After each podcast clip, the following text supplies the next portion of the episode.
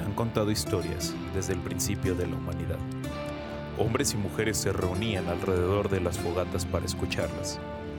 Historias de los dioses y demonios en el inframundo. Mitos de héroes y épicas batallas. Leyendas de amor y terribles criaturas. A lo largo del tiempo estas historias han evolucionado y podemos encontrarlas en el cine, la televisión e incluso los videojuegos. Cada rincón del mundo cuenta con su propio folclore, su único panteón de dioses. Pero, ¿por qué algunos de los mitos y cuentos de hadas más conocidos han perdurado y se siguen contando hoy en día? ¿Acaso hablarán algo profundo dentro de cada uno de nosotros? Acompáñanos en una travesía donde exploraremos el origen de estas historias y, más importante, los dioses y monstruos en nuestro interior. Estás en la taberna de Ícaro. Bienvenidos una vez más a su podcast La Taberna de Ícaro. Mi nombre es Dab y estoy súper contento otra vez porque tenemos otro invitado más, aparte de, de Max, que ya es eh, local aquí de la taberna, Ya de la que es este Leo. ¿Qué onda? ¿Qué onda? ¿Cómo están? ¿Cómo andas? Aquí tenemos a el buen Leo Pintado, un productor, músico, de Y, todo. y Don Chambitas, más que nada. ok, yo, yo, yo intentando subirte. Don y- Chambitas de, de Querétaro. Así que ya saben, si quieren eh, cualquier tipo de, ca- de cosa, pintura, viajes, Electricista. eh, música incluso, Mm, También, poquito. le armas Más ahí. que nada la plomería. Pero, pero Sí. bueno, también la música me defiendo tantito. Platícanos un poquito de tu proyecto, Leo. ¿Qué es lo que, lo que traes? Bueno, pues, pues yo soy un músico, productor de aquí de Querétaro. Este. Y justamente ahorita estoy estrenando proyecto solista llamado Leonardo Pintado, porque curiosamente me llamo Leonardo Pintado. Ah, no. Eh, muy original el nombre. No, Justo te iba a preguntar buenísimo. de dónde había salido. Buenísimo. Mira, Pintado, su- eh, lo que pasa es que es mi apellido. Y, Leona- Ah. y Leonardo es mi nombre. No mames, güey. Güey. No, es, es un proyecto eh, que busca más que nada como eh, agarrar elementos como de música un poquito, un poquito viejita, como lo es el blues, que me encanta el, el- el jazz, como ciertos tintes viejitos, pero eh, darles un toque fresco y que suenen como música actual, que le pueda gustar pues, pues a muchas personas. Entonces, pues en eso ando, ando bien metido también en la producción musical, estoy trabajando con varios artistas, etcétera, etcétera. Y pues estoy muy feliz de estar aquí platicando con ustedes. No, y que hablando de que está trabajando con varios artistas, ¿qué te pareció eh, el intro y el outro que traemos en la taberna de Ícaro, Max? Bastante bueno, bastante bueno. Me suena este, a una producción muy bien hecha. Efectivamente, que el güey. productor supo escuchar lo que nosotros queríamos, porque nosotros no tenemos ni pinche idea de cómo producir algo musicalmente. Cero, güey. Sola- solamente le dijimos al productor, güey, que suene mamalón y medieval. Que suena ya. medieval, güey. Y ya, güey. ¿Qué chingados es medieval? Ok, yo me acuerdo que dije, yo quiero un poquito de- como de fogata por ahí detrás. Ah, bueno, Como sí. que lo contamos en una fogata. Y pues Ey. pasa que el productor dijo, oye, güey, ¿y si le metemos una fogata? Y ahí quedó, güey. Sí, o sea, está, está cabrón. Y, y el productor, ya tenemos la, la fortuna de que es el mismo Leo Pintado. Ah, spoiler. Spoiler sote. Perdón, perdón, perdón por si, si les arruiné algo allá en casita que están escuchando esto. Pero sí, él, él nos hizo nuestro... No, qué chido. Qué chido y qué honor poder haber colaborado en esta onda. Y pues qué chido que me tengan aquí, gracias. Pues con mucho gusto y aquí vamos a, a contar unas historias mitológicas y todo relacionado a... ¿Qué tema da? A la plomería. Sí, en honor de Leo, de Leo Pintado, nuestro productor musical de aquí de la taberna de Ícaro, decidimos hablar de músicos. No sabíamos que te dedicabas también a la plomería, si no nos íbamos por ahí también, que hay varias Hay historias. leyendas de Mario Bros, ¿no? Mario me han Bros, contado. Sí, sí, sí. Luigi, Icónico. un poco underdog, pero Sí. pues ahí está. Se da, se da, se da. Pero sí, pues ahora sí que nos agarraste ahora sí de bajada cuando nos dijiste que le hacías a la plomería y pues, te trajimos de músicos, No esperamos importa, no que... importa. También sucede que me gusta. Ah, güey, ok. Entonces, Estamos, estamos bien, ¿no, Max? Estamos bien, estamos bien. Aquí improvisamos. Va. Pues va. Pues miren, la historia que les traigo, la verdad que es súper popular. Todos la conocen, ya sea de que en la nursería, como yo, que tenía eh, nanas que me cuidaban cuando era chiquito. Ya después pues, valió- Privilegiado. Sí, la neta, la neta, para que de, de chiquito. Ahorita ya no tanto, ¿no? Ahorita ya le estoy dando más eh, Y ya eres más barrio. super barrio, bro. Pues ya sabes, ¿no? Este, Tus referencias musicales me dejan saber todo lo barrio que eres. ya me he evidenciado bastante. Pero eh, una de las historias que mi nana me contó en ese entonces fue la del flautista de Hamelin. Ok. que un poco de contexto viene de lo que ahora conocemos como Alemania y entra en toda esta como compilación de historias, cuentos, de hadas, eh, como tú quieras llamarlos, de los hermanos Grimm. Ok. Que ahora, los hermanos Grimm solo son compiladores, no son los que crean las fábulas. ¿Neta? Ne- Te lo digo ahorita, güey. No Pues sé si ahorita me estoy enterando, güey. No mames. Me ¿Neta? tiraste unos héroes de la infancia, güey. O sea, tenía Michael Jordan, güey, y abajo los hermanos Grimm, no mames. No, no, no, sí, siguen siendo, están a la altura porque compilaron todas estas historias de tradiciones orales y las cuentan en un libro. Pero por lo mismo, como ya hemos dicho, la mitología, los cuentos de hadas eran tradiciones orales porque pocas personas tienen acceso a poder aprender a leer. Entonces, por Ok. lo mismo, todo era de forma oral y cuentan esta historia en Alemania que precisamente pasa en un pueblo que no sabes cómo se llama, güey. Ah, Volkswagen, Casi, güey. Audi, A ver, déjame preguntarle a Leo. Guten Tag. ¿Cómo, cómo se llama el pueblo, güey? Eh, Alemania vieja. Estuvo más cerca que tú, güey. Impresionantemente. Se llama Hamelin. Ahora mi segunda opción, güey. Y, ahora- Era mi cuarta, pero bueno. y- y esto eh, sucede todo, digamos, por alrededor del siglo XI. Ay, por ahí de 1100. Si, queremos ponerle este, eh, ahí una fecha. La ciudad de Hamelin estaba infestada completamente de ratas. Eh, abrías la alacena, ratas, güey. Abrías, no tenían refri, pero lo que consideraban como refri, ratas, güey. Ecatepec, ratas. Combi, ahorita que sabemos de lo de la combi. combi. Combi, rata. Combi ratas. Solo Sí. que no tenían a, a los Vengadores que teníamos en ese entonces, eh, ahora en la combi, entonces pues no podían hacer nada con, con esto que les pasaba de la infestación de ratas. Todos, incluso el gobernador de Hamelin tenía ratas en su propia casa. Y dijo, esto no puede continuar así. Y llega una misteriosa eh, criatura, misterioso ser, que lo conocemos como el flautista. Y este flautista estaba vestido con una túnica de varios colores. Muchos, multicolores, güey. Todos los que te imaginas, ahí estaban. Ok, soy daltónico, pero los que me puedo Sí, imaginar. por eso te digo a ti, precisamente. Pinche culo. Porque los... sí, o sea, los, los colores que un daltónico se imaginaba eran los que estaban en esa túnica. O sea que no había ni verde ni café. Sí. Maldita sea. O sea que se, se ofendería si los supiera de qué semáforos. colores están hablando, pero no sé. Y eh, llega con el gobernador y le dice, sale vato, pues cuánto, eh, yo te puedo ayudar con este problema que tienes de las ratas, pero ¿cuánto me vas a pagar? Y el gobernador dice, se le hace fácil y dice, va, te voy a dar 50 chilines. Que, si lo cambiamos a moneda actual, serían como alrededor de unos 5 eh, a 7 millones de pesos.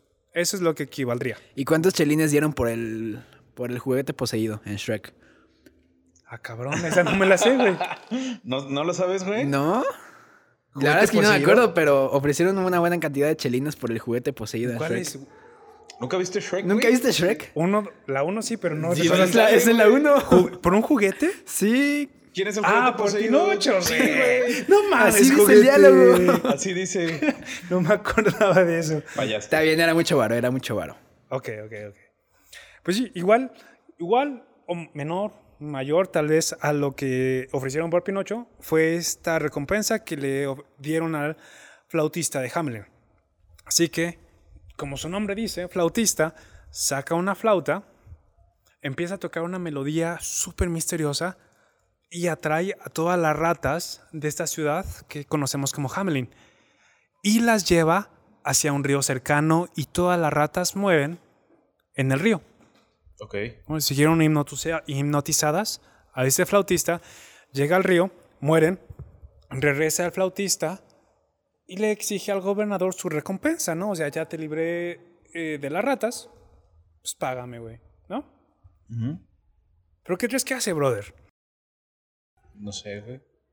¿Le paga? No, es, es, es algo así como un político mexicano. Ahora sí, eh, estoy completamente seguro que ya había relación estrecha entre Alemania y México. Sí, ya, ya habían aprendido algo de acá. Y se le hace fácil al gobernador decirle, pues sabes qué, ya no tengo las ratas, ya no tengo por qué pagarte. Bye bye. Chinga tu madre. Exacto, así, así, se la puso, Sí. mexicanizándolo. ¿no? Ajá.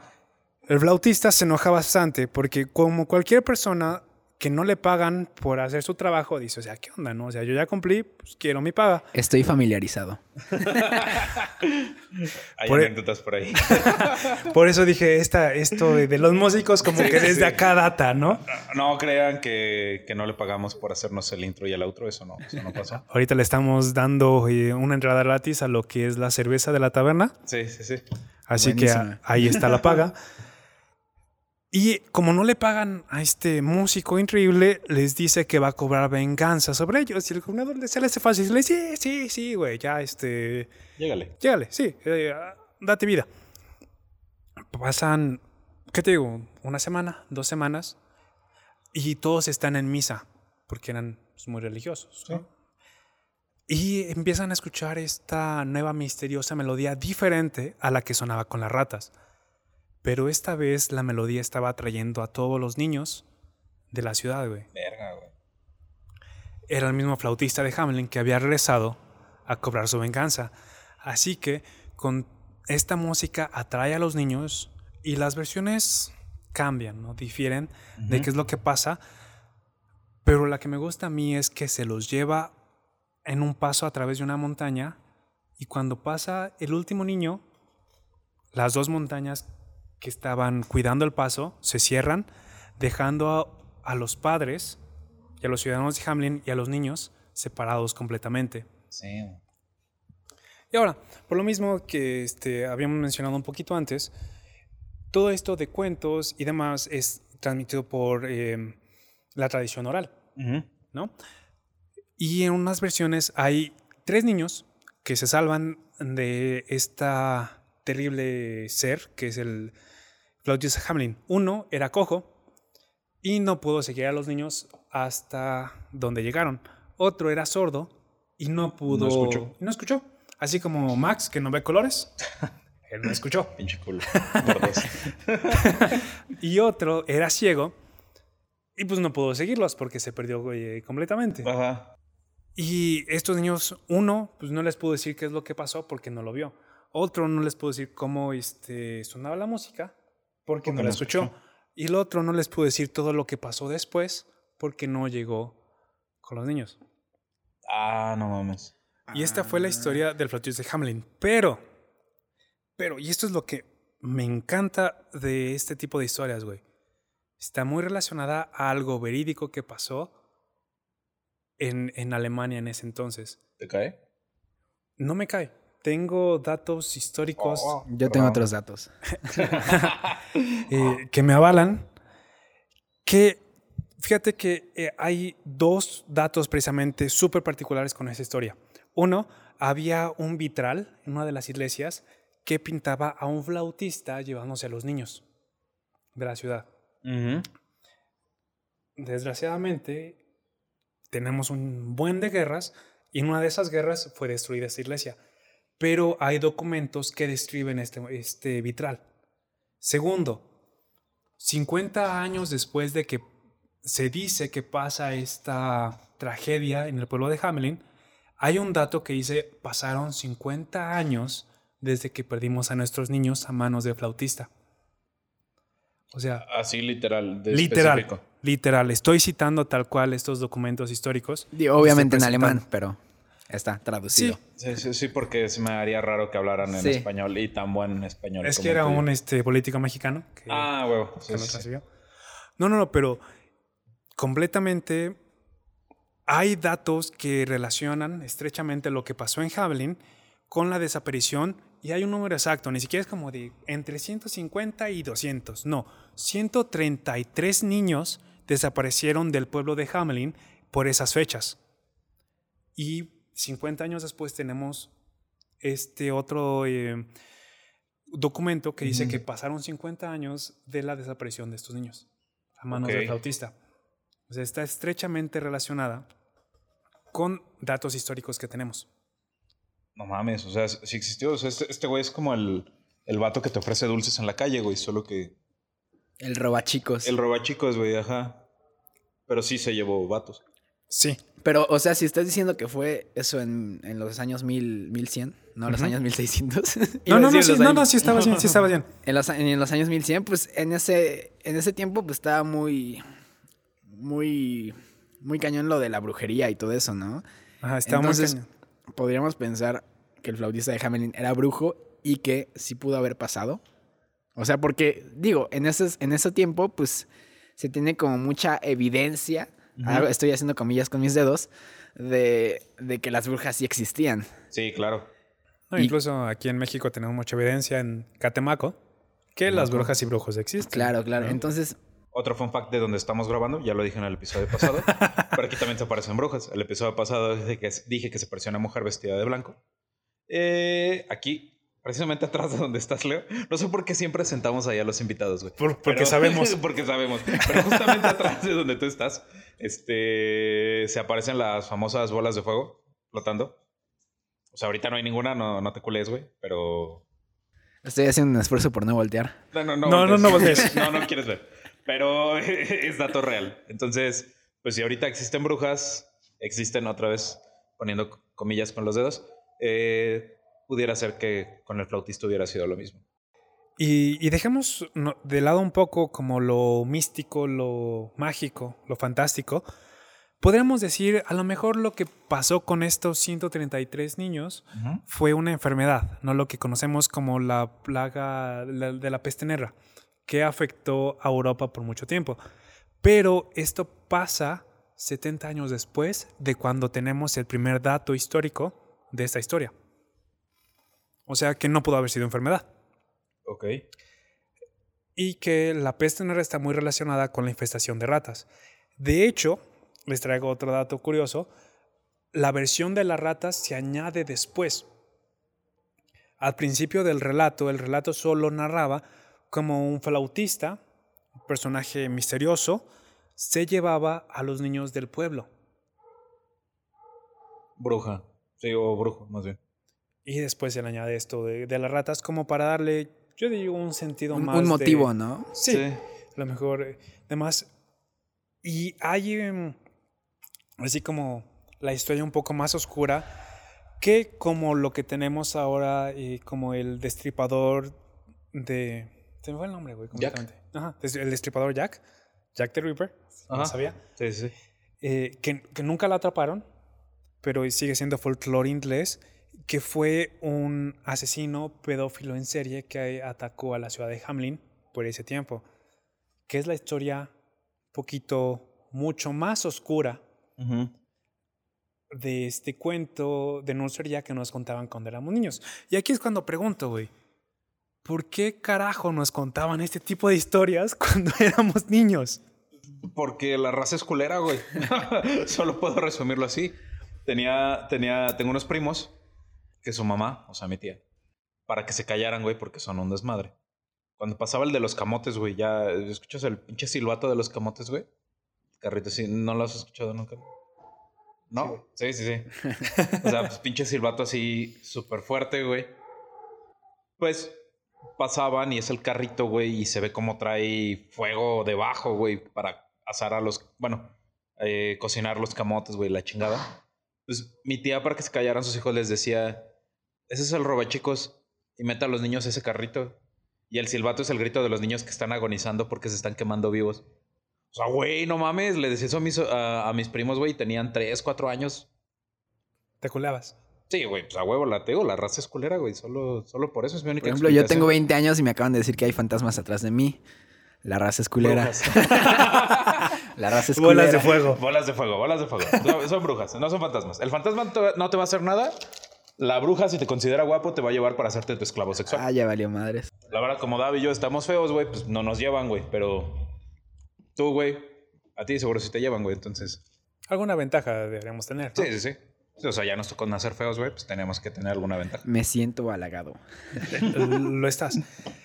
Y como les decía, esta fue, eh, no mitología, pero como un cuento de Ajá. hadas con eh, particulares de realidad del flautista de Hamelin, que los hermanos Grimm, varias de las, eh, de las leyendas, cuentos que nos, que nos narran, están basados en historias que realmente pasaron, como esta. Al- algo que me llama la atención es que, digo, se perdieron 133 niños, me estabas diciendo. Y hay como muchas historias que ahorita contaste que le pueden dar como sentido a esa historia. Tanto Jack the Ripper como el flautista de Hamelin, como todas las variantes que contaste del flautista de Hamelin. Entonces lo que me hace pensar es, yo creo, digo, es mi, es mi opinión, yo creo que realmente sí se perdieron esos niños y que la gente le trató de dar un significado o una historia a tal desastre. Entonces por eso es que salieron esas historias, pero yo realmente creo que sí se perdieron esos niños. Sí, o sea, tal vez la, la gente como para no sentirse tan mal, ¿no? O sea, como... Porque siempre le pasa algo a un niño y todos preguntan, ¿y dónde estaba el papá? ¿O dónde estaba la mamá? O sea, y no se te perdió uno, ¿Y güey. cómo estaba vestido? Sí. o sea, se te perdieron 133, güey. O sea, eh, yo confieso haber perdido primos pequeños. en- Leo entre se- ellos. ¿Mandé? No, pero sí de la edad de Leo. pero obviamente cuando éramos más morritos, que salíamos así, no, ¿y tú cuidas de tu primo Simón? De repente vas pasando, güey, ves el juguete nuevo, el videojuego nuevo y dices, ah, no mames. Y de repente, verga, güey, venía acompañado, güey. Y volteas a ver a tu primito y ya no está, güey. O sea, se recuperaron. Todos mis primos que perdí sí, sí aparecieron. Pero si se siente culero perder un primo o un niño, güey, ahora imagínate perder 133. O sea, a huevo tienes que buscar cómo, cómo salir bien librado de ahí. Pero bueno, eh, esto fue Flautista de Hamelin, pero queremos que nos cuentes un poquito más de lo que has estado trabajando, Leo. ¿Sabes? De esta música que estás haciendo, cómo te podemos encontrar en las diferentes redes sociales o en qué plataformas ya estás ahí apareciendo. Súper, viene el momento de la promoción. Ok, este... mi proyecto se llama Leonardo Pintado porque como ya mencioné me llamo Leonardo Pintado. Ajá. Este, la, estoy estrenando ahorita una canción que se llama Dime lo que quiero oír. Está en todas las plataformas digitales, Spotify, Apple Music, etcétera, etcétera. Y me pueden encontrar como Instagram, como que transa Leo, que transa con ese. Y pues ahí se pueden enterar qué ando haciendo, qué no ando haciendo, todas las tonterías que subo, todos los videos musicales tontos que subo. Y pues dense una pasada, estaría chido verlos por ahí. Me, he dado un- una vuelta y me sorprendió una vez que subiste que querías que hicieran, que te dijeran qué canción hacer y la sacaste en una hora. O sea, tal vez para músicos ya con tu experiencia sea algo facilísimo, pero pues para gente común, mortales como yo, sacar una canción, no solo sacarla, sino tocarla bien, producirla y que suene una canción completa en una hora, es como, no sé, para mí es demasiado. O sea, ¿cómo, cómo funciona eso? Pues bueno, esa canción afortunadamente la conocía desde antes. Ok. Hice, la, hice una encuesta, salió... Porque puse, puse, o sea, una lista de canciones que ya conocía. Eso, eso fue un plus. Entonces, la más votada fue una canción de Little Jesus, una banda mexicana muy buena. Y pues, o sea, sí se sacó en una hora. Sí, saqué todos los acordes, todo. Hice el bajo, la guitarra, los, los pianos, programé la batería, canté. En una hora se hizo la mezcla de la canción en una hora y también la mastericé en una hora y le hice video en una hora. Eh, entonces sí fue un reto interesante, pero afortunadamente ya conocía la canción. Ok. Y digo, o sea, pues uno cuando ya sabe un poquito pues, de teoría, pues sí sabe que, que la canción pues está en la y dices, ah, bueno, pues el coro es primer grado y tercer grado, y- o sea, la y do sostenido, etcétera, etcétera. Ya Sí, como que facilita un poquito más. Tercer grado, güey. Sí, sí, en corto, güey. Yo, yo me acuerdo que en sexto, güey, me. No, o sea, en mi cumpleaños, sí facilita un poco. Entonces, no- realmente no es mucho mérito, no se dejen engañar. Pero, pues bueno, dense una vuelta y vean mi trabajo. Claro, este. Mira, la, la verdad, yo, yo ya escuché tu, tu sencillo. Está muy, muy chingón. Sé que te gusta John Mayer. Me fascina. Y, y debo decir, no solo porque te guste, sino porque realmente me dio un aire tu sencillo a- al estilo que tiene él. Sin que sea totalmente John Mayer, pero me recordó un poquito. Sí, digo, o sea, realmente yo creo que ya todo está inventado. Eh, y ya todo está escuchado. Entonces, las influencias que uno trae, pues es totalmente su sello. Y digo, sí hay que buscar nuestro sonido y sí hay que buscar pues nuestra onda, nuestra vibra, nuestra música. Pero pues sí, la- las influencias están ahí. Alguien que le gusta a John Mayer, pues sus rolitas van a tener como cierto aire a John Mayer. Alguien que le late el trap, pues va a tener cierto aire a trap. Entonces yo creo que las influencias están ahí. Pero el verdadero reto de ser músico es, ok, ya sabes cuáles son tus influencias, ahora encuentra tu sonido con esas influencias. ¿Y cuándo encontró Leo su sonido? Eh, fue un bonito 7 de septiembre del 2019. No, pues ha sido un trabajo constante. Este, digo, el chiste es estudiar y el chiste es escuchar y escuchar y escuchar música. La verdad es que yo soy un músico que no está nada peleado con, con toda la música que existe. ¿Por qué? Porque aún del reggaetón, aún del trap, aún de toda esa música que no es música, de nuevo comillas con mis dedos, este, se puede aprender un buen. Siempre se puede aprender, todo es música, todo suma. Y uno como músico, su tarea es escuchar música y escuchar qué está pegando y qué está sonando y a partir de eso, pues saber a ti qué te late, qué no te late, qué no funciona y qué sí funciona y qué quieres involucrar y qué no quieres involucrar en tu proyecto. Entonces, yo creo que es como un trabajo muy difícil como de introspección en, en sí mismo, como de saber discernir qué sí funciona y qué no funciona, qué sí está chido, qué no está chido y qué te gusta y qué no te gusta, pero todo teniendo en cuenta que, que es arte y el arte pues, no, es, no es cuantificable, entonces no existe la mala ni la buena música, simplemente pues existe la música que nos late y que no nos late. Y habrá música que les lata a más personas y habrá música que les lata a menos personas, Ujú. pero a fin de cuentas pues una manifestación artística es solo el espejo del alma de alguien, entonces yo creo que es afortunadamente sí he podido encontrar mi sonido y he podido encontrar como mis influencias y qué me late y qué quiero incorporar. Pero el trabajo más difícil no es hacer música, no es decidir qué acordes poner o qué ritmo querer poner, sino saber a qué es lo que suenas tú y qué es lo que quieres transmitir. Y, esto que dices me recuerda mucho a una, voy a citar, un escrito cerrado que seguimos llevando hoy en día que dice, no hay nada nuevo bajo este el cielo, todo es repetitivo. Ya, si conoces, pues vas a saber cuál es, pero ahora nos vamos a arrancar con la historia, una vez más, repetida de lo que nos trae Max, Ok. que no es nada nuevo, pero puede hablarte algo muy, muy interesante dentro de ti. Así que arráncate, Max.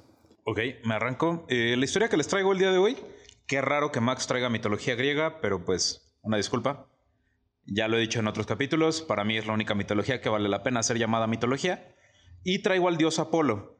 El dios Apolo, eh, en hace unos cuantos capítulos hablamos de cómo nació y él y su hermana, que fueron gemelos. Su hermana es Artemisa o conocida por otros como Diana. En la Ciudad de México hay un monumento, la Diana Cazadora. Pues es la hermana mayor de Apolo.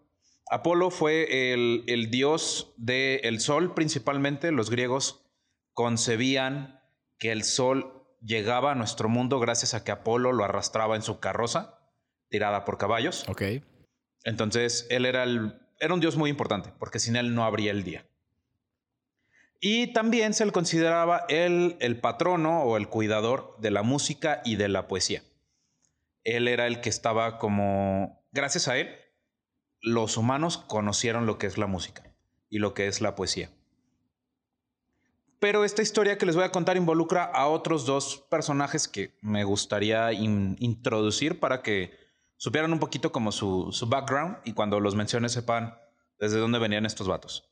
Eh, el primero es bastante sencillo, era un sátiro, que si vieron la película de Hércules, Hércules era como un Phil, el entrenador de Hércules. Sí, en Narnia el señor Tomnus. En Narnia el señor Tumnus. Son aerodinámicos. Básicamente, eh, esto es una especie de híbrido entre humano y cabra y se llamaba Marcías o Marcias, no sé dónde lleva el acento. Una disculpa, mi griego no, no es muy bueno. Tampoco el mío, no te preocupes. Ah, ok, ok, qué bueno. El mío sí, la cagaste, güey. Ah, bueno. Perdón, güey. ¿Está bien? Sí, perdono. Sí, le- luego nos dices unos nombres complicados, ¿no, Dab? sí, sí, sí. A ver cómo te va. Entonces, eh, este era el sátiro, eh, que era como el, el patiño, la perra, güey, de la diosa de Cibeles. O sea, este güey hacía lo que la diosa le dijera.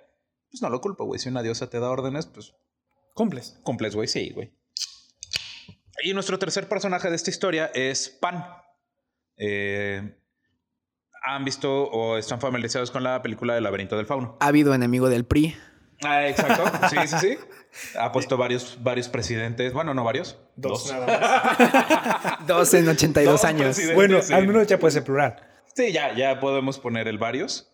Y quieras que no, va, va reñida la pelea. Sí, sí, sí. Ochenta y tantos años del PRI, 12 de, Del pan. del PAN, pues ahí va, ¿no? Pero antes de que todos los mamadores políticos que nos escuchan se pongan de pedos, este PAN era, el semidi- un semidios. Y yo les hablaba de la película del laberinto del fauno de Guillermo del Toro. El título en inglés es Pan's Labyrinth, porque no hablan de un fauno nada más, que es muy parecido al sátiro. Hablan en realidad de Pan, este personaje de la mitología griega. Él era un semidios y era el cuidador de los pastores y de los rebaños. También se le atribuía la fertilidad de la tierra y la sexualidad masculina. O sea, si tú como vato hoy en día tienes pedos sexuales, güey, específicamente que no se te pare, pues vas y te compras una pastilla azul, güey.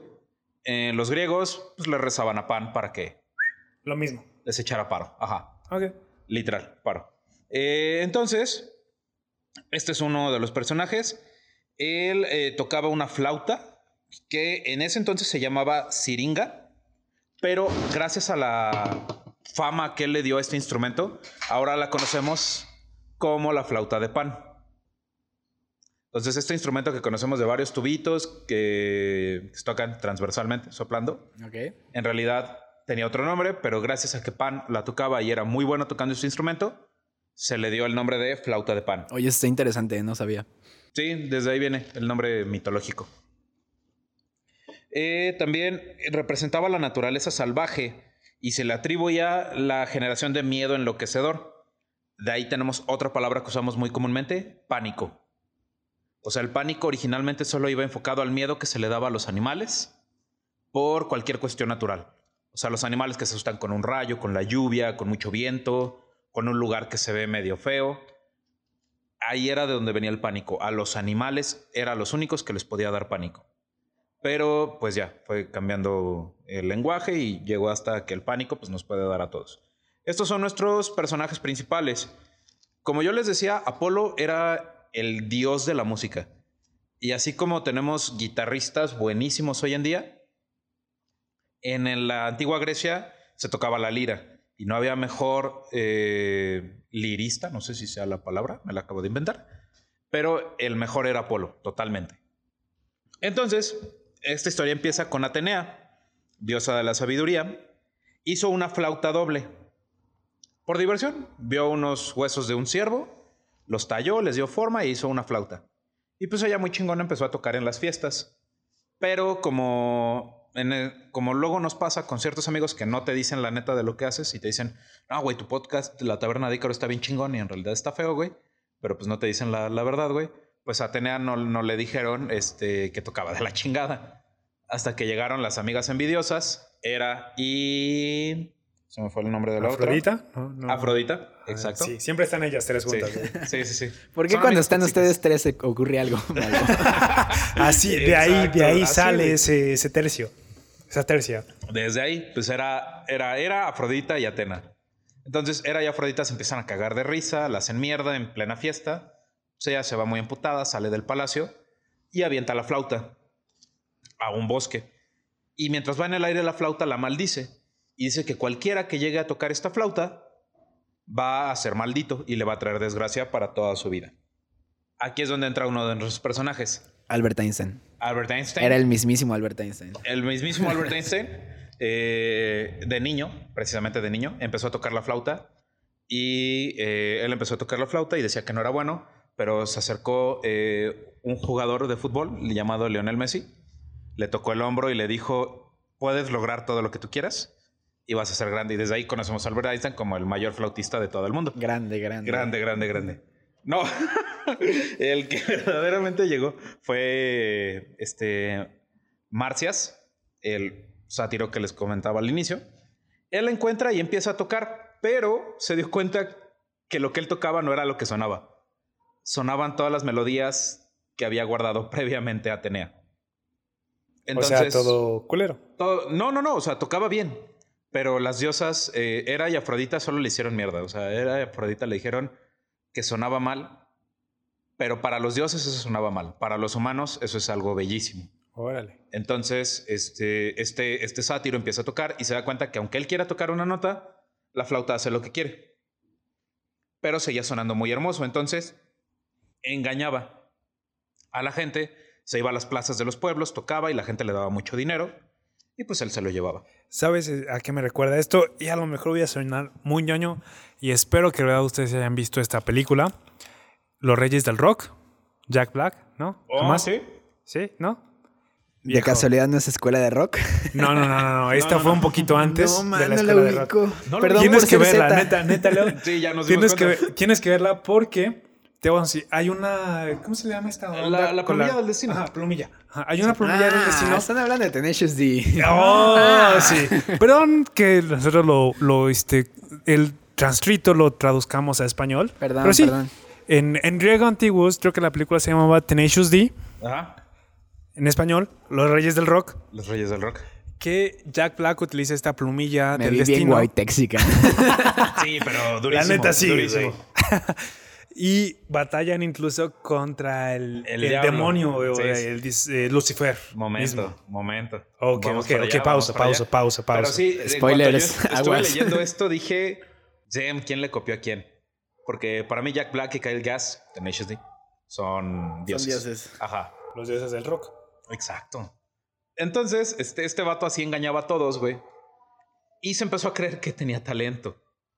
Entonces, él solito, alardeando, dijo que ni Apolo, entendamos que Apolo era el músico más chingón de toda este, de esta época, dijo, ni Apolo me puede ganar. Sí, sí, Leo todavía no nacía. Leo todavía no nacía, no había quien le hiciera... O sea, ¿no habían celulares en esa época o cómo? No, aunque cueste creerlo. Eh, ya, ya había, pero no eran smartphones. ¿Cómo vivían sin internet? Era- eran los Nokia. Los Nokia viejitos que se te caían y hacían un cráter en el piso. A lo de los memes. ok. Sí, sí, sí. de Y, los Ok, memes. y de ahí sale el Monte Olimpo, ¿no? De- del cráter del piso. Sí, se cayó un Nokia desde muy alto, cayó, pum, y salió el Monte Olimpo. Ok, sí, sí, sí, totalmente. Entonces Apolo lo escucha y dijo, no, no en mi terreno, perra. Entonces lo reta un duelo de música. Y jala, cómo no, a su propio jurado. Porque Apolo es don chingón. Y le habla a las musas. Musas de las que hablamos el capítulo pasado. Y pues, en, como decíamos, eran compas. O sea, las musas eran las deidades que se encargaban de inspirar todas las artes en el mundo. Las que no me llegan. Eh, exacto. Esas meras. Esas meras. Tarde o temprano llegan. A veces son medio culeras y no las tratas chido, pero tarde o temprano llegan. Entonces, le habla a sus, a sus compas, que son las musas, y dicen, ustedes van a ser jueces. Y empiezan. Duelo de música, chingoncísimo. Apolo con la lira. Eh, Marcias con, con la flauta. Y aunque todos creían que iba a ganar Apolo, tiene la suerte Marcias de que toca el instrumento que inventó una de las musas, que es la flauta doble. Entonces, solo por eso, las musas dicen que es empate. Pero Apolo, nada pendejo, dice, ok, el desempate. Gana el que toque y cante mejor al mismo tiempo. La lira es un instrumento de cuerdas, puedes tocar y cantar al mismo tiempo. La flauta es un instrumento de viento. No puedes tocar y cantar al mismo tiempo. Entonces se lo chingó. Pierde, lo desolla vivo, lo cuelga de un árbol y la sangre de este cabrón hizo todo un río. Casual. ¿Cómo se- casual. Lo, lo que pasa siempre en los concursos de, de música, ¿no? Sí, es lo que... Los perdedores de The X Factor. Ajá. pasa con eso. Los de la academia. Los de la este, academia, sí. A Erasmo le pasó eso, ¿no? Hizo... Erasmo Catarino, sí, güey. Sí, sí. El río Bravo sale de ahí. Sí, sí, sí. Ok, sí, totalmente. Sí, todos sabemos. Estoy o sea, es familiarizado. lo que no te pasan en el backstage, pero la gente cuando va a esos concursos firma el contrato, ¿no? O sea, si pierdes te vamos a desollar vivo y tu sangre va a ser un río. Yo firmo ese contrato, güey. Ah, sea, huevo, que sí, voy a salir Canto. en tele, eh, ahora sí que solo canto en la regadera, pero si mi sangre se hace un río, pues sí, sí, sí firmo, ¿no? Sí, es, es ganar, ganar. Ese fue el primer reto de Apolo que le hicieron, pero no fue el último. Otro de sus retos fue contra Pan, precisamente, el semidios. Pan, igual, él tocaba la flauta, diferente a la que tocaba Mercias, pero en algún momento Pan encontró la flauta de Atenea y la tocó, no le gustó y la soltó, pero la maldición de Atenea ya estaba. Cualquiera que toque esta flauta está condenado a vivir en la desgracia o morir en la desgracia en todo caso. Entonces, este Pan este, hasta este entonces era un humano normal. Ahorita la concepción que tenemos de Pan es como un fauno. Piernas de cabra, orejas de cabra y todo este pedo, todo lo demás de humano. Hasta este entonces no, era totalmente humano. Y era muy bueno tocando la flauta. Flauta que él mismo inventó. Nuevamente, él se siente tan bueno que reta a Apolo a un duelo. Apolo aprendió de su error y ya no le habló a sus compas que sabían que cualquier güey que tocara la flauta le iban a echar paro. Entonces le habla al rey Midas, al que tocaba todo y lo convirtió en oro, antes de que tuviera su maldición. Le habla y dice, güey, échame paro, sé el juez de este, de este duelo. Oye, esta mitología es como un- el mejor crossover de la vida, ¿no? Sí, güey. Más sí, que sí, los sí. Vengadores. Sí, o sea, puedes estar hablando de cualquier personaje y hay referencia a otro. O sea, es el crossover más ambicioso que has escuchado. Más que Endgame. Simplemente este Hércules estuvo con Teseo, que es de los argonautas. O sea, eh, estuvo sí, navegando un buen rato. Como Hércules, barco. el de la película. Exacto. Sí, Sí, sí, sí. Eh. Ricky Martin. Ah, no Ajá. Pero bueno. Resulta que los reta y este. Nuevamente, Apolo le gana. Durísimo. Y como castigo, Apolo estaba medio aburrido y dijo: Pues bueno, es- este güey tampoco se vio tan mamón como el otro. Y aparte es semidios. O sea, no puedo mancharme tanto. No lo puedo matar, no lo puedo desollar. Iba pasando una cabra. Y dijo: Ah, pues a la cabra sí, a la, cabra sí la puedo mutilar. Le cortó las patas traseras a la cabra, le cortó las orejas a, las cabra, a la cabra y se las puso a Pan. Y eh, desde entonces Pan adquirió esta, Morfología. sí, esta, esta, esta forma. Y este, de hecho esto, todo este mito, a partir de aquí, se dejaron de usar los instrumentos de viento para favorecer a los instrumentos de cuerdas. Que era como pierde Pan, Pan representaba los instrumentos de viento y Apolo a los instrumentos de cuerda. E históricamente, sí, en la época de la, Gre- de la Grecia clásica, hubo un momento en el que los instrumentos de viento se dejaron de usar como símbolo de música digna de la realeza o de banquetes lujosos y empezaron a usar enteramente los instrumentos de cuerda. Ok. Y esto vendría a ser como el mito de por qué sucedió esto. Por último, Apolo, con este último duelo que tuvo, se consagró como el único y verdadero músico de toda la Grecia. Por eso es que el patrono de la música viene a ser Apolo hasta la fecha de hoy, y no Pan, que también era un músico bastante importante. Y de hecho Apolo eh, con esto se ganó un chingo de títulos. Tres Grammys. Tres Grammys, este, un Oscar por mejor composición original, otro Eminem. Oscar por mejor composición adaptada. Ok. Sí, sí, sí. Este, lo llevaron al teatro y se ganó tres premios Tony. Y luego lo hicieron una serie de televisión y se llevó cuatro Emmys. Emmys. Se llevó cuatro Emmys. Y que ahora lo conocemos como John Williams. Ajá, ahora sí se llama así. Dios John Williams. Y aparte de todos estos títulos que ya dijimos, también se ganó Dios de, de la de las matemáticas, de la medicina, de la astronomía, de la poesía, de la filosofía y obvio de la música. Y nada curioso, todas estas artes se relacionan con la música de una forma u otra. No, y, y es algo que, este, que, que les iba a comentar, que me encanta ese tema de la música, porque incluso actualmente tenemos mitos o leyendas, como lo quieras llamar, de diferentes músicos, ¿no? Por, ejemplo, tenemos el Club de los 27, Ok. ¿no? Que está este Kurt Cobain, Amy Winehouse. Eh, Valentín Elizalde. No, lo dejo ahí. lo dejo en la mesa. Como pregunta, ¿estará en ese club? No, en serio, ¿usted está Valentín Elizalde? Murió a los 27 años. Y, es eso, ¿no? No es, de su música, pero este, Jimi Hendrix, Hendrix. Que, que- que nos mencionaste, Leo, que estuvieron dentro como de estos músicos, increíbles músicos, incre- increíbles autores, eh, cantautores, que murieron a los 27 años y que se cree que vendieron su alma al diablo para componer de una manera completamente diferente. Entonces este, este, o este tema de, de música dentro de la mitología sigue siendo actual.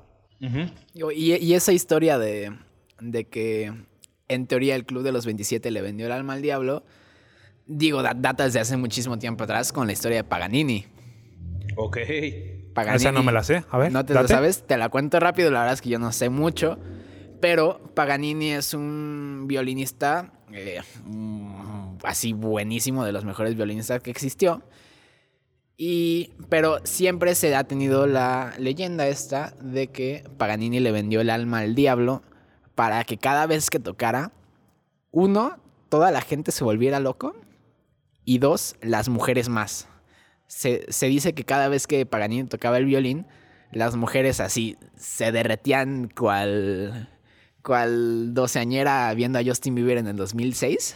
Yo estaba ahí. Sí. Tú eras la doceñera que se derretía por Justin Bieber. Sí, de- Bien que me acuerdo, güey. Sí, de, sí, sí. de ahí sale esa, De esa ahí sale. referencia completamente. Entonces, pues siempre, siempre ha estado como estas leyendas, ¿no? Y justamente yo también, digo, no se me, no se me pidió esto, pero yo vine preparado con una pequeña historia que digo, no es tan, no es tan leyenda, pero este es un poco una historia underground, como de esta, de esta onda de la música, como un chiste muy local entre músicos, que se llama ¿Quién debió haber muerto? Ok, por favor, compártelo. Ahí les va. Ya Date vida como lo conocemos. Es- esa es muy buena. Es porque nuestros protagonistas son dos. El primer protagonista de esta historia es Eric Clapton. Seguro lo conocen. Uf, Sí. sí. Gran guitarrista, una de mis más grandes influencias. Eh, tocó con, con la banda Cream un tiempo, luego hizo su proyecto solista. Pff, buenísimo proyecto solista. Este, y el segundo protagonista de nuestra historia es otro blusero que no sé también si lo conozcan, pero en su tiempo fue a la par que Eric Clapton, llamado Stevie Ray Vaughan. ¿Lo conocen? Sí, sí, sí. Es No, buenísimo, es, es uno de los mejores guitarristas que se han existido. Grandioso. cuando, cuando estudias guitarras, a fuerza te hablan de Stevie Ray Vaughan y a fuerza te sa- sacas 17 canciones de Stevie Ray Vaughan. Entonces, justamente estos dos eran contemporáneos. Estos, eh, en su tiempo, pues, digo, a la, a la gente y a la prensa, pues siempre le gusta como, como inventar rivalidad cuando no la hay, ¿no? Lo, po- lo podemos ver siempre. Ahorita podemos, un ejemplo, pues es Cristiano contra Messi. Sí, O sea, eso- esos bros se llevan súper bien y la prensa dice que se odian, ¿no? sí. Entonces, este, siempre en ese tiempo la prensa decía, no, pues que se odian, que Steve Ray Vaughan dijo tal de Eric Clapton, que Steve Ray Vaughan no sé qué, que Eric Clapton es mejor que... malo, dice. Uh, que, que no sabes tocar la pentatónica, el A bemol. A huevo. Exacto, cosas así, ¿no? Yo así sé. ¿Tú sabes, Max? Yo, yo la verdad es que no aprendí sé. en tercero de kinder. Cosas así, ¿no? Entonces como que siempre hubo esa cizaña en, en como la industria musical de ese tiempo, de ese tiempo como del blues, entre quién era mejor, Steve Ray Vaughan o Eric Clapton. Eh, la verdad es que, digo, se sabe, hay registros en entrevistas, etcétera, etcétera, que los dos han dicho que, que eso era totalmente mentira, que los dos se llevaban a toda madre y que, este, que realmente era una tontería de la prensa dejando eso ahí, hubo una vez que a Eric Clapton lo invitan a tocar a un festival. Eric Clapton justamente ese día tenía otro concierto. Este festival era un festival benéfico de cierto nombre que seguro conocen, que no voy a decir. Y este y Eric Clapton dice, "No, ¿y sabes qué? No se va a poder, carnal. Tengo concierto en Minnesota y no puedo. Pero puedo hablarle a mi compa, el Ah. Stevie Ray Vaughan, para que vaya a suplirme. Y los del festival le dijeron, ah, pues a huevo, no mames, sí, sí consíguenos esa onda. Entonces, Eric Clapton le habla a Stevie Ray Vaughan y le dice, oye, bro, ¿sabes qué? Te necesito que me suplas en tal concierto, me invitaron, pero yo no puedo ir, pero quiero que tú vayas, es un, es un concierto grande, este, es benéfico, vas a ayudar, yo te pongo todo, yo te pago, es más, hasta te pago el avión para que vayas. Y Stevie Ray Vaughan dice, órale, va, va, se arma.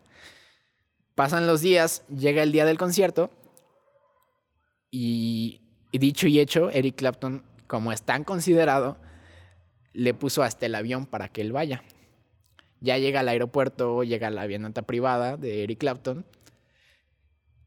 Y, y Stevie Ray Vaughan dice, órale, pues va, ya nos vamos. Llegan todos los músicos, llegan toda la banda, que la banda de Stevie Ray Vaughan se llamaba Double Trouble. Entonces ya se suben al avión y dice, órale, vamos ya, porque la verdad es que no recuerdo bien dónde era, ese, dónde era ese concierto, pero sí necesitaban ir en avión. Ya se suben al avión, van al festival y ¿qué es lo que pasa? Que el avión de Eric Clapton se cae. Mueren No todos los mames. músicos, muere Stevie Ray Vaughan. Y entonces aquí es donde llega uno de los de las preguntas o, del- o de los mitos como de la, de la historia del blues moderno, que es uno, si Eric Clapton sabía y saboteó el vuelo para que su competencia muriera, que la verdad es que yo no lo creo porque Eric Clapton es mi ídolo, por favor no lo hagas. y dos, si no era premeditado de Eric Clapton y si sí realmente se iba a caer ese vuelo, ¿quién hubiera sido mejor que hubiera muerto en ese vuelo? Si Eric Clapton o Stevie Ray Vaughan. Entonces es una pregunta como muy común en el mundo de los músicos de quién hubiera sido mejor que hubiera muerto, si Stevie Ray Vaughan o Eric Clapton. Está muy cabrón, porque ya ahorita conocemos. Digo, en ese entonces, en esa época, tenían un legado muy, muy cabrón ya. Pero de esa época para acá, obviamente, pues ya solo tenemos a, a Clapton, que ha puesto bases tremendas en todo sentido. Sí, claro. Pero, Pero ¿qué hubiera pasado si ¿qué hubiera Stevie pasado Ray si hubiera sido al revés? vivido? Exacto. No sé. La neta no sé, porque Bohan era. Era buenísimo. Para los que no ubiquen a Stevie Ray Vaughan, les recomiendo, recomendación personal, una canción que se llama Tin Pan Alley. Es una canción de 10 minutos Rolón. que la escuchas y dices, ¿a poco fueron 10 minutos de esa cosa? No, y- Buenísima. Y, y- y yo les digo, no, yo conozco a Eric Clapton, pero no conocía a este Stevie. Entonces, eh, ahora sí que yo soy de esos que se llevan la tarea de escuchar esta canción y de analizar qué em, influencia habría sido mayor. Sí. No, la verdad de es que quien el había cuate era un maestro ¿no? también, era un maestro también. Entonces, pues, sí, sí está como muy dividida la opinión de quién hubiera sido mejor que hubiera muerto. O sea, Sí. si uno de los dos iba a morir a fuerzas, ¿quién hubiera sido mejor? Si Eric Clapton o Stevie Ray Vaughan. Está muy dividida la opinión y es, y es una, una reflexión muy interesante y justamente se me hace muy padre porque, porque pues, eso, eso pasó hace unos años, hace menos de, de un siglo y ya se tiene como, como tanto la cultura de esto que ya es casi casi como una leyenda, un mito de, de si realmente fue premeditado, si realmente pasó, si realmente no pasó, si realmente quién hubiera sido mejor que hubiera muerto. Y se me hace chistoso como la cultura, eh, aunque sea tan, pues tan reciente todo esto, tanto el del club de los 27 como esta onda de quién hubiera muerto, se me hace como chisto- se me hace chistoso como la cultura va, va arropando estas ideas y las va como transformando en cultura popular y eso como que moldea nuestra, nuestra manera de pensar, ¿no? Y nuestra manera de vivir y todas nuestras, nuestras vivencias, etcétera, etcétera. No, y, que es algo que, este, que estábamos platicando justo antes, tras micrófonos, de, de empezar este episodio, que para mí la música en general es una necesidad del hombre, ¿no? Que, que tienen sus diferentes ideas, diferentes personas, que incluso Leo aquí nos podrá compartir la suya, pero yo creo que esta, sí, para mí, necesidad, crea toda esta mitología leyendas urbanas detrás de algo incluso tan cercano, ¿no? Como es el Exactamente, porque tiempo. yo creo que la mitología griega, lo- el flautista de Hamelin, todo eso se ve muy lejano. O sea, pones en duda muy cañón si es que existió, si no existió, pero escuchar historias tan recientes y tan verídicas como que nos hace pensar como de una nueva mitología, unas nuevas leyendas que pueden ser como una bola de nieve que se vayan creciendo y creciendo y creciendo y que estas en un futuro se vean como algo muy lejano. Claro, porque la mitología se sigue escribiendo. O sea, la mitología unos piensan, no, es que solo estamos hablando de civilizaciones que ya, ya se extinguieron, pero la mitología es un conjunto de creencias. Lo, lo decíamos en el, no sé si fue tras micrófonos o literal en el episodio pasado, que la religión, incluso sin ofender a nadie, pero es un conjunto de creencias, es una mitología. Entonces, y lo puedes ver en cualquier, este... Folclore. Cualquier folclore, pero yo iba más allá, en cualquier exponente de, de un futuro post-apocalíptico, que la cultura que existía antes del apocalipsis se vuelve como algo muy lejano. Eh, hace poco acabé como por segunda vez el, de, el videojuego de The Last of Us. No sé si lo conozcan. Juegazo. Esa era la respuesta que esperaba. Eh, hay una parte eh, que es el es The Last of Us Left Behind, que es la historia del el personaje femenino, una niña llamada Ellie. Y ella en esta, en esta parte del juego te muestran cómo tenía una amiga y se fueron por puro desmadre a un centro comercial abandonado. Encuentran una cabina de fotos y se les toma las fotos, pero no las imprime. La única opción que tiene es, imprimirlas, es publicarlas en Facebook. Y ellas dicen, ¿qué es Facebook? O sea, seguro era, y hacen sus teorías de lo que era Facebook y todo alejado a la realidad. O sea, eso es una mitología.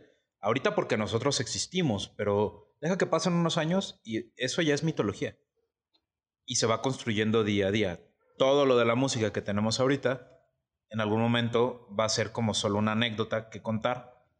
Y quién sabe, o sea, ¿cómo no sabemos que Clapton y Bohan van a terminar siendo seres de una mitología? Sí, claro. Y digo, o sea, está interesante porque la, la historia se construye día con día.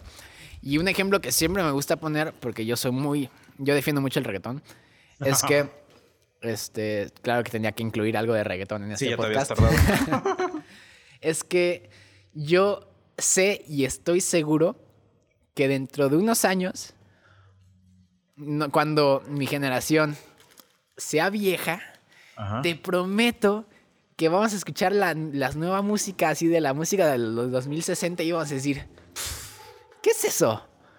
J Balvin, eso sí era música. Bad Bunny, no, eso sí era música. No, y qué está pasando actualmente, ¿no? Artistas como Metallica, ACDC, e incluso el mismo Def Leppard, que antes las eh, generaciones anteriores tenían como de qué carajo es esto. Ahorita que está el reggaetón, para generaciones como Max y la mía, decimos, ¿qué carajo está pasando con el reggaetón? Sí, claro. Es, una resistencia generacional, me gusta llamarle, porque me peleo mucho con gente en Facebook y siempre... y este, yo creo que la música siempre nace como una contracultura y siempre va a haber como una, como una generación que apoye y una generación que resista. Y algún día nosotros somos muy liberales y decimos, ah, sí, sí, sí, no, a mí me encanta toda la música, etcétera, etcétera, pero algún día va a llegar cierta cosa a la que nosotros nos vamos a resistir y las nuevas generaciones nos vas a decir, ah, pues pinche viejo desactualizado. Ajá. Exactamente. Entonces Es, muy interesante cómo esto de la música es como un ciclo, una historia sin fin que va, que va pasando, que va rodando, etcétera, etcétera. Y que siempre, siempre vuelve a sus inicios. ¿Cuáles son los inicios? Pues gente que se resiste y a gente que le gusta. Sí. No, y eh, quiero mencionar un poco eh, comentarios antes que hemos tenido en la taberna de Ícaro y que tuvimos con este Leo, que era que la música originalmente surge como un ritual. Eh, dicho de para entierros a personas, personajes importantes dentro de la historia, para nacimientos, para el siguiente sacrificio de cosecha. No, y tú nos mencionabas, Leo, de estos mitos y cómo ahora la música se está volviendo otra vez, no un mito, pero un ritual de iniciación a algo. ¿Puedes compartirnos un poco más de eso? Claro que, bueno, este es justamente eh, una corriente de pensamiento que se está desarrollando últimamente. Les comento rápido, eh, ya lo habíamos comentado en otros micrófonos, pero se los comento a ustedes. Este, la música inicialmente comienza como un ritual, como pues las, las civilizaciones muy antiguas pues decían, chale, pues no, no, no ha llovido, necesito cultivar mis jitomates y no he podido comer porque no ha llovido, ¿qué voy a hacer? Órale. la danza de la lluvia. Órale, llueve. Órale, no, pues qué, qué mal pedo, se murió tal. Órale, pues quiero que se vaya bien. Vamos a inventar la danza del funeral, la danza del entierro, la danza del sol, la danza de la lluvia. Y, to- y toda la música empieza como un ritual, como, como esperando que la música dé como resultado un, un efecto, pero que a la vez ese ritual se ejecuta únicamente cuando se quiere o se está en un sentido del humor o en una situación en específico. Luego, ¿qué es lo que pasa? Pues la música pasa por un periodo de, pues, de renacimiento, por así decirlo, y luego la música se empieza a clasificar por medio de periodos. Tenemos la música clásica, la música barroca, etcétera, etcétera, etcétera, etcétera. Luego, ¿qué es lo que pasa? Llega los métodos de distribución de música, eh, se empiezan a grabar en primeras veces con los viniles, con los cassettes, con los CDs. Y esta cosa de la música se vuelve una industria. ¿Qué es lo que pasa con la industria? Pues que tienes que vender. ¿Están de acuerdo con que la industria se vende? Sí. Entonces, ¿qué es lo que pasa? Pues órale, ¿cómo, ¿cómo prolifera una industria? Pues distribuyendo asertivamente su contenido. Entonces, es ahí como nacen los géneros de música. Los géneros de música, pues como el rock, el pop, el metal, etcétera, etcétera.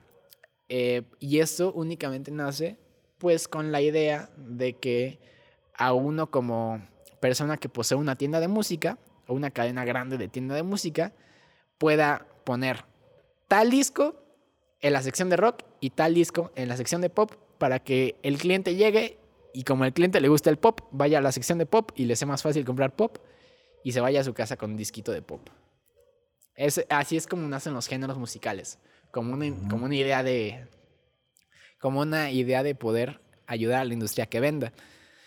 Pasan todos los años, este, los géneros musicales pues empiezan a encasillar a los artistas y este, pues poco a poco pues se, se empieza a acuñar un poco más esta cultura del género musical, diciendo, no, pues tú qué tocas, bro, no, pues yo toco rock, ah, pues qué chido, no, pues qué, género es tu música, no, no, pues es metal, ah, qué chido. Y entonces como que nos acostumbramos a encasillar la música por géneros musicales. Pero ¿qué es lo que pasa? Con la llegada de la distribución digital y con toda la hipercomunicación de las redes sociales, etcétera, etcétera, y con, con la llegada pues, de, de que cualquier gente puede distribuir cualquier tipo de música o cualquier tipo de, de archivo de audio, llámese música, llámese podcast, entonces, se, ¿qué es lo que pasa? Que se democratiza tanto el arte que la gente empieza a decir, oye, ¿sabes qué? Ya no quiero ser encasillado en que soy una banda de rock, o soy una banda de metal, o soy una banda de pop, o soy, una, o soy un artista de jazz. ¿Por qué? Porque ya no tengo la necesidad de ser encasillado en un CD, en una tienda, para que llegue alguien que sepa que me gusta y me compre. Entonces, ¿qué es lo que pasa? Que la gente empieza, empieza a experimentar un poquito más libremente, ¿no? Pues que este disco tiene tintes de tal, tintes de tal, y tintes de tal, etcétera, etcétera.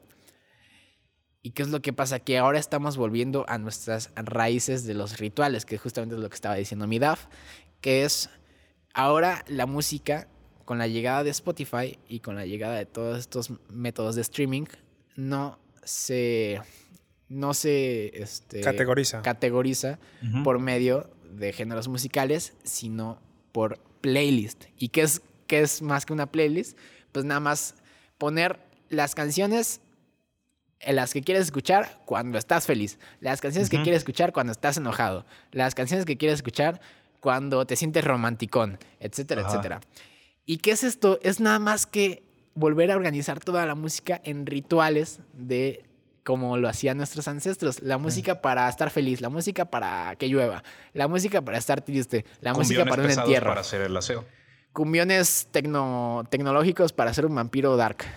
Sí, no, ahora sí el ponerle el apellido a la diferente música para la que estamos realizando cierta actividad, ¿no? De, de Sí. eso nos estás hablando. Por ejemplo, lo que tú estabas hablando eh, ahorita, checa, yo, te- yo tengo una playlist que se llama Good Mood. Para cuando quiero ponerme feliz, no cuando ya estoy, porque esa es otra playlist. Cuando estoy así como medio con hueva o hasta tristón, pongo esta música y tengo tengo country, tengo Maroon 5, Tengo bandas mexicanas súper desconocidas. Tengo jazz. Claro. Tengo de todo. ¿Y qué es lo que pasa? Que aquí estás escuchando todos estos géneros que alguna vez fueron encasillados diciendo esto es jazz y a los que les gusta el jazz tienen que escuchar esto. Ajá. Pero ahora, ¿qué es lo que pasa? Que tenemos tanta libertad de, de accesar a la música y de escucharla que no, no queremos que nos encasillen en eso. Entonces, tenemos música de Maroon 5 que es pop, muy buen pop. Ajá. Tenemos música country que, podías, que podía entrar en realities que te hacen feliz. Tenemos música de jazz, tenemos música de rock. Pero ya no es- existe la barrera del género. Ya no, No. Y por eso es que justamente últimamente no se han fijado, pero cuando le preguntan a alguien, oye, pues, ¿qué música te gusta? Pues de todo. Sí. Exactamente, porque ya escuchamos de todo. Ya nadie dice, no, pues a mí me gusta muchísimo el Mississippi Delta Blues y también me late un buen el black metal. Nadie dice eso, No. porque todo es muy. Todo No, y hasta te sientes todo. falso diciéndolo. Yo siempre decía, es que a mí me gusta más el rock. Pero me aguanto, me aviento un buen disco, por ejemplo, de Charlie Parker, jazzista. Y, y me siento impuro cuando yo digo, es que escucho el rock, porque siento que estoy dejando fuera a Charlie Parker. Claro. Pero al mismo tiempo, no sé, me acuerdo ya yéndome más clásico, por ejemplo, este Wagner. Para mí Wagner es una chingonería. Y también me siento mal diciendo que escucho solo jazz. Entonces, ya los géneros que tengo que me gustan mucho, ya no los puedo encasillar. Porque sería como decir, ¿sabes qué? Solo escucho esto y lo otro me vale madres. Y no me vale madres. Exactamente. Y es como así, entendemos que el concepto del género es solamente una traba que nos puso la industria musical para poder vender la música más fácil y que ellos hagan más varo. No, y, y que yo pienso, ¿no? En, en el tiempo que pasé lejos de México, para mí hay eh, un parteaguas en un cuando vivía aquí Ujú. a un después. ¿no? Cuando vivía aquí, puedo decir, sí era consumidor mucho de, de rock norteamericano, de lo que es el blues, bla, bla, bla, bla. Pero cuando viví en el extranjero, güey, cómo extrañaba los sonidos latinos. ¿no? Y empecé a escuchar cosas que para mí eran, o sea, trilegios escuchar. Ajá. No, o sea, este, lo, lo que mencioné en el episodio pasado, José Alfredo Jiménez, este, Pedro Infante, la arrolladora Banda Limón, Capaz de la Sierra, que me empezaron a recordar a mi país Hasta hiciste temblar. León, no mames, güey. No, o sea, y, y es a lo que voy. Sí, sí, sí, y es a lo que voy. A lo mejor no es música que puedas decir, wow, puedo estudiarla, puedo analizarla, puedo aprender algo de ella, pero para mí significaron un ritual de quiero recordar mi tierra natal, que es... Exacto. Sí, Y, y fíjate que yo creo que sí se puede analizar y sí se puede aprender. Yo estuve en una banda, nunca he sido músico profesional, pero estuve en unas banditas. Y en la, en la uni tuve una banda donde el baterista, mi banda era de rock, pero este güey era baterista de banda sinaloense. Y no mames, qué buen baterista era. Yo al tocar el bajo, pues debes ir muy de la mano con la batería. O sea, si no, si no hay conexión, si no estás al pedo con lo que están tocando uno con el otro, pues no funciona la canción. Y yo dije, ¿qué le voy a aprender a un güey que tocas bandas sinaloenses? Eso ni es música para mí. Y resulta que en el género que yo domino y el género que él tenía dos días escuchando, este güey me imponía orden. Y me decía, güey, no estás tocando como debe ser. Y yo le decía, ¿cómo sabes que de- cómo debe ser si nunca has escuchado rock? Digo, pero es que sé tocar la batería, güey. Y no estás tocando como debe ser. O sea, al final no importa el género, todo tiene su complejidad y todo tiene su forma de ejecutarse y de dónde aprender.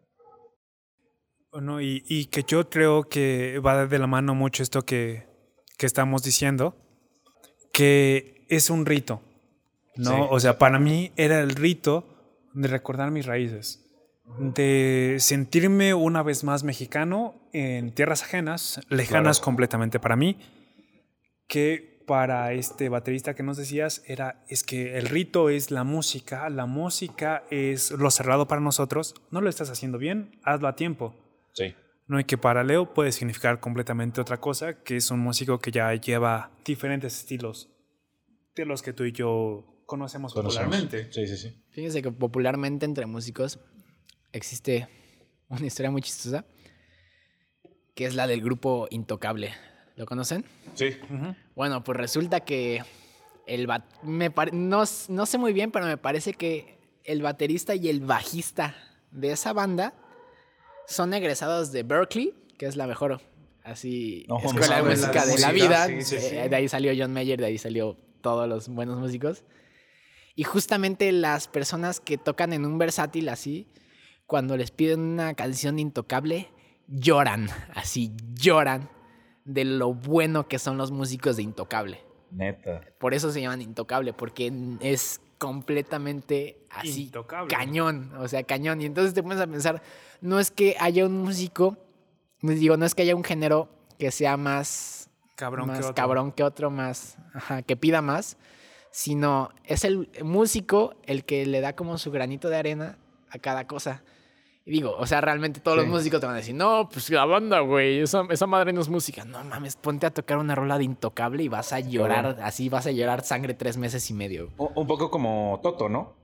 Que eran músicos de sesión Toto eran músicos de sesión. tremendísimos y, y tú escuchas sus canciones y dices, sin saber, dices, pues es música genérica ochentera.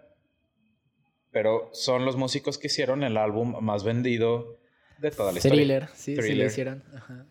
Sí, pues para los que no sepan, Toto, existe algo que se llama músico de sesión, que para los que no estén familiarizados con el término, pues es básicamente, a ver, yo soy cantante, pero no sé tocar guitarra, pero mi disquera me dio un chingo de varo para grabar una canción con un chingo de guitarras, pero no sé tocar guitarra, pues ¿qué hago? Ah, pues le hablo a este güey que sabe tocar la guitarra muy cabrón y llega y graba mis guitarras y luego se va. Ujú. Esos son los músicos de sesión. Toto es una banda que se formó enteramente de los mejores músicos de sesión de Estados Unidos. Así, eh, juntaron a la élite de la élite de los músicos de sesión, o sea, los mejores músicos del, del país, y formaron una banda y esa fue una banda cañoncísima. Y tú escuchas sus rolas y dices, ah, pues, pues qué, buen, qué buena rola, pero no te imaginas que realmente sean los mejores músicos del país. Mi bajo, el, instrumento que yo tengo, lo, bauticé en honor a una canción de Toto. Mi bajo se llama Rosana. Justamente, hablando de nombres de Toto, ahí te va. Yo me llamo Leonardo porque existe una canción de Toto que se llama Lía. Lea. Y mis papás querían que si fuera niña me iba a llamar Lea por la canción. Resultó que pues salí niño y dijeron, "Shh, no se La armó. cagaste, güey. Bueno, bueno, pues ya que se llame Leonardo, pero yo me llamo por una canción. Chistoso. Ok. De Toto, eh, no justamente. sabía. No, y, y es este, esta parte también de la mitología, que los nombres llevan un significado profundo que definen a la persona que usa ese nombre. Sí, sí, sí. ¿no? Que ahora, ahora sí que este, te estoy relacionando mucho con la mitología, Leo, pero ahora sí que todo este amor, Todo es mitología. pasión que tienes por la música puede derivar de ese deseo de, de tus padres de ponerte ese nombre. Todo es mitología. Sí, pues ha- hay una. Eh, ya última historia que cuento en capítulo, lo prometo. Hay una mitología eh, africana. La tribu específicamente es la tribu Mandinga. Y esta tribu, eh, lo que más alaba es el nombre de la persona. De hecho, hay un ritual, hablando de rituales, que en cuanto nace el niño, se lo dan a la mamá para que la mamá lo conozca, lo abrace. Pero el padre, que es el que está fuerte, porque pues obvio, él no lo parió, este, lo carga, lo saca de la choza donde están. Y esto es, tiene que ser en la noche, no importa si el niño nació en el día o ah, en la tarde. El niño no puede abandonar la choza hasta que sea de noche.